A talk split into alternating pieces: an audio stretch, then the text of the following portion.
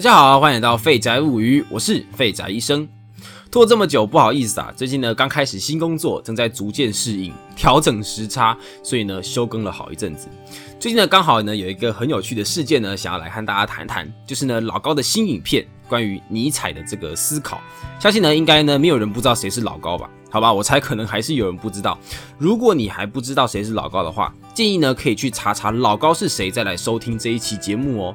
那么老高呢是一个知识型的 YouTube 界的扛把子嘛。那这边呢也要先说一下，我也是这个脑残粉之一。我大概是从老高六十万订阅的时候呢就开始收看老高的节目，一直到现在呢老高已经有将近三百五十万订阅了，在华语界来说啊是一个非常亮眼的数据。不过呢虽然呢我也算是老高的粉丝，但是呢这次老高的事件呢确实也让我有了一些思考还有冲击，也让我最近呢。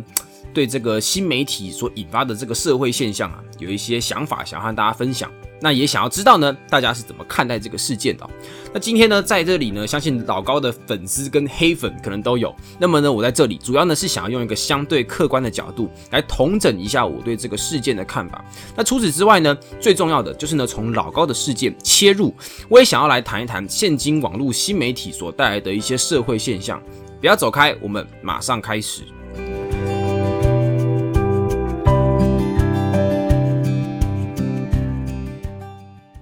那首先啊，我还是鸡婆一下，先讲一下这个事件呢。老高呢是一个非常会讲故事的 YouTuber，那他呢最近呢传了一部影片呢，在说关于这个尼采哲学的这个思想。那这部影片呢，一如往常呢，得到非常高的点阅呢，还有回响。但是呢，有一有一位网友呢写了一篇文章啊，一一列举的老高讲错的部分啊，可能包含着这个尼采的生平可能就有一些问题啊，或者是尼尼采的思想呢有一些这个错误的解读。那不管怎么样呢。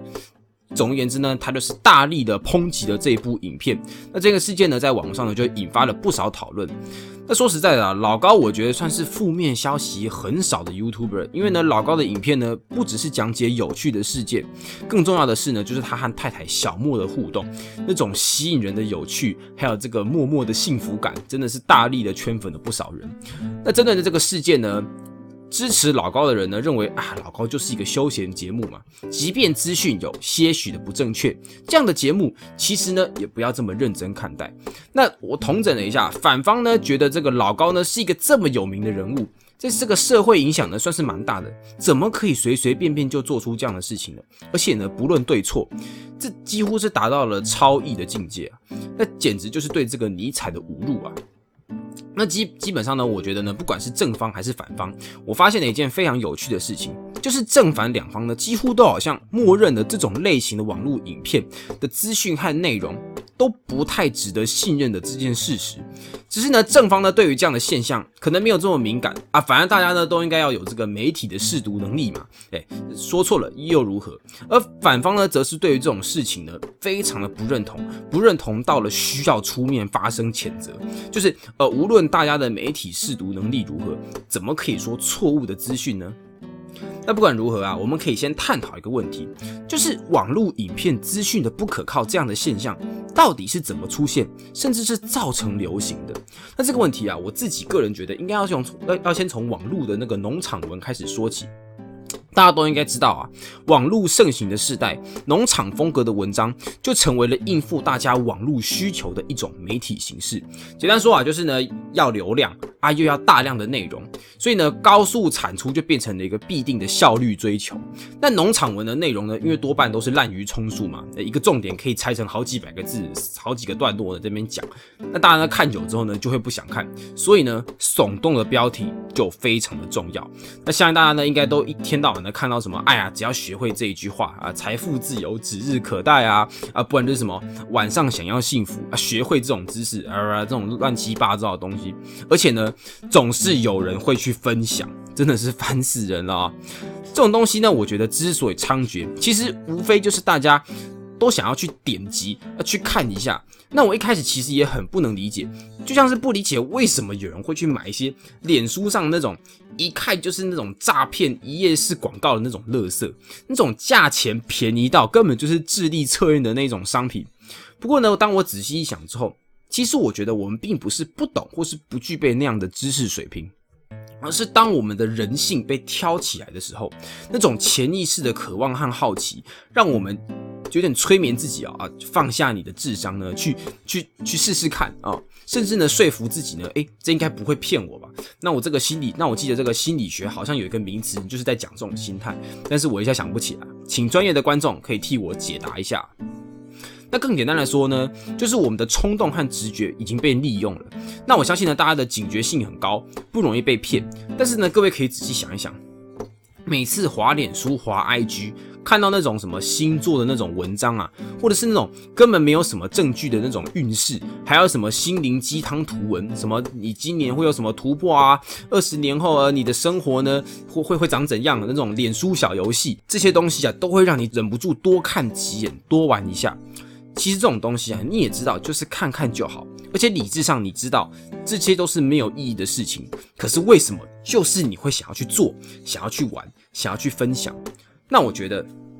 其实啊，这都是在满足我们对于某些心理上的缺乏还有需要。可能你无聊。或是刚好找工作很彷徨，或是呢你刚刚分手啊，感情受到了一些挫折，你就会直觉就是会看到这种东西，你就会想要去哦点点看啊，反正看一看也好啊，去看看自己的未来。那当然啊，其实玩这些游戏呢，当然也没什么。呃，如果你不考虑脸书可能会骗你个资的话，其实呢好像对你的这个人生啊也没有什么样的影响。那不过呢，我们可以借这些事情，我们可以去思考，去意识到，其实我们往往没有我们自己想的这样子的理性。有些时候，我们的感性会直接影响到我们做决定的这样子的态度跟价值选择。好，那我们再拉回来，我想表达呢，就是这个农场文的兴起啊，其实呢就是一种体贴人性的现象。那么 YouTube 的影片呢，其实呢也是在这几年呢有这样子的一个趋势。因为呢，大家都想要快速、轻松、舒服，而且免费的得到知识或是消息，所以呢，短片就成为了主流。但在这样的需求之下，你知道，你你想要每个礼拜都想要看到好笑、舒服而且新鲜多元的内容。最重要的还要免费，这个要求之高啊，其实简直就像是去那个地下街，你想要找到好吃又便宜的食物一样困难。除非你有个像什么国家地理频道那样子的团队，不然呢，如果只有一个或两个人来制作节目，然后呢，你又期待能够看到各式题材，呃，从鳄鱼看到外太空，而又从外星人讲到历史，这这样的需求和供应，其实一直都处在一个不对等的情形下，那么。对于老高呢，这个截取知识的这个品质啊，势必呢就一定会有所打折，或者是流于表面，这是没有办法避免的。啊，不过呢，在这样的需求之下，其实呢也会激发一些优秀的这个创造发明，例如这个懒人包啊，优优秀的 YouTuber 志奇七七就是这种速食资讯时代下的优秀代表。但是呢，这边有我觉得有一个问题啊，就是呢，当我们养成了这样的习惯，有一些时事或是议题和复杂的法条，可能可以这样子的去简化，但是呢，并不是代表每一种学问或是知识都适合这样的解读去吸收，而且很有可能一件事情，如果又要吸引人，又要简单明了，还要去无存精，这非常有可能就是一件互相矛盾的事情。那我在我在这边啊，举一个例子给大家看，就是呢。在在过去呢，我自己其实有开个这个 YouTube 的频道，那这边呢偷偷宣传一下，在这个频道呢，从去年开始的时候呢，我我想要做一些关于这个呃地方上宗教或是魔法的这样子的知识型影片。那个时候呢，我做了一支影片呢，就是在讲关于这个海地的巫毒教啊。那就是那个巫毒娃娃的那个巫毒。那我自己呢，当然也很希望内容呢要深刻精彩，所以呢，我除了找这个网络资源之外，我得特别挖了一些这个书籍，好好的这个研究一番。然后呢，我开始制作的时候，我就发现了一件事情哦，就是如果我觉得我想要我的影片变得很有趣，那就势必呢，我一定要多放一些这个巫毒教的这个神秘啊、传说啊，什么关于僵尸啊、吸血鬼啊等等的。可是呢，我又觉得，哎，如果我整部介绍这个宗教的影片都在写一些什么，写一些这些有的没的，真的很像神棍，你知道吗？而且呢，巫毒教呢，在海地其实它就是一个很正常的地方传统宗教，什么僵尸啊、诅咒啊，其实呢就比较像是那种远古的传说，就像是呢，我们假设说，在我们来介绍这个台湾的民间信仰，就是你一直在讲一些什么《西游记》啊，或是那种民间传说的故事，那就非常的不接地气嘛。如但是呢，重点又来了，如果我真的是好好解释的巫毒教就是一个民间信仰，或是其实呢根本就没有巫毒娃娃这样这种事情，那看起来就是很不有趣啊，对不对？你你可能想要来看个东西爽一下，结果一打开发现全部都像是像上宗教课一样。那不过呢，秉持着我的信念啊，我还是把这支影片做完了。那么有兴趣的观众呢，我把链接附在下面，请大家呢还是可以多多支持我的 YouTube 频道。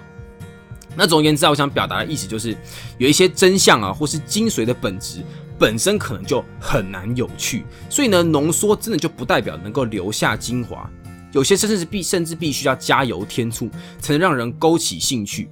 那么剩下的呢，就是只能用我们的媒体试读呢，去判断资讯的正确与否了。那么最后呢，让我们来提到这个老高的事件呢，其实呢，老高的事件呢。这个正方跟反方呢，我觉得都没有绝对的对错，因为呢，他们只是刚好站在事情的两面角度，双方所提出来的意见呢，其实呢都有道理，但是呢，并不能够完全完全解答这样的社会现象啊。例如，可能有些人会说啊，老高的影片讲错了尼采，如果呢让我因为这样子能够对尼采更有兴趣，我就会去真的了解尼采。诶，以结果论来说，这样子好像也是不错的。可是呢？这个论点呢，我觉得有一点小毛病啊，就是呢，真的有人会去多少人去做后续的跟进呢？大家不知道有没有遇过那种看了老高影片就自以为很懂，开始四处分享那种半吊子人士呢？其实啊，我觉得。百分之九十九看老高影片的人呢，就是想要图个消遣。我个人觉得啊，虽然不是每个人都会真的听进去，或是到处分享，但是呢，我觉得这种养成吸收知识流于表面的习惯，可能会无形之中影响我们看待事情的角度。这是我比较在意的点如果截取片面的知识，就可以满足我们追求新知的欲望，而且不必付出时间还有辩证等等的代价。那样子的状况确实是不太理想的。不过呢，那些站在反方的人呢，也需要好好思考呢，还要认清楚事实。造成这样的影片的原因的背后啊，其实非常的复杂，而且呢，不完全是老高的责任。因为呢，如果今天没有这样的文化还有媒体习惯，也不会有像这样子影片的出现。况且呢，知识的传播确实可以借着这样的影片呢，可以传得更快、更广。如果不考虑正确性的话，确实会提高关注。而且呢，会带动这个资源呢，来提升该领域的教育或是讨论等等的。所以我认为这样的问题终究就是双方都必须要负担这样的责任。观众呢，在休息消遣的同时，也需要保有一定程度的批判还有质疑的习惯，而且呢，不要排斥花时间在金钱在吸收知识上。最重要的就是呢，不需要过度排斥复杂的事物。而媒体人呢，也需要持续精进自己去无存精的能力，想办法将一个议题写得精彩又不失精髓，然后不过度的加油添醋，也需要呢常常校正自己的错误，讲错话、说错了、颠倒。就应该要澄清道歉，不能说哎，这个是我的超意啊，或者是说什么我个人看法嘞，来逃避这个讲错话或是曲解事实的责任。这个双方都有需要负责和反省的地方。那此外呢，我自己觉得呢，乐听人呢是更需要多负一些责任的，因为毕竟呢，产品就是为了使用者服务的嘛。如果有了高素质的使用者，那么低素质品质的产品也很难生存在这个世界上。最后啊，我觉得说不要高估自己的理性，也不要小瞧潜移默化还有习惯养成的威力。就像是刻板印象或是经验，都很有可能会让我们的判断是非的能力下降。就像是我们平常看的那个电影啊。就像是那些早期的外国人呢，看到中国电影呢都是功夫片，就真的都以为啊，华人呢都会挤下这个拳脚，或者呢我们时常在看啊，这个欧美明星，哎呀好时尚，外国人呢好像都很有品味。其实啊，你去过美国就知道，也是很多人呢光西装怎么穿呢都穿的不标准，衣服也是呢随便都穿 Costco 买的。我们很正常的都会说，哎呀对嘛，怎么可能？我们都知道啊，这个现实跟这个画面呢一定会有差别的嘛。但是呢，当我们遇到了真的遇到了这个现实状况，脑海就会都是那个画面，那或是接触这类文化时初始的感受，这就是被影响的一个最最典型的痕迹。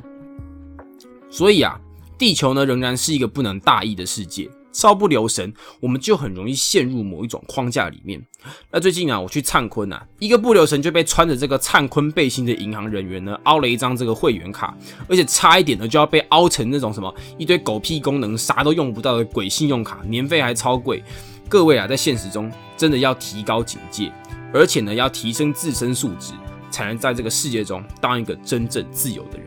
谢谢大家，我是废宅医生。这个节目叫做《废宅物语》，是一个聊天闲扯、想说就说的频道。希望大家喜欢，欢迎大家支持，写信留言给我。我们下次再见，拜拜。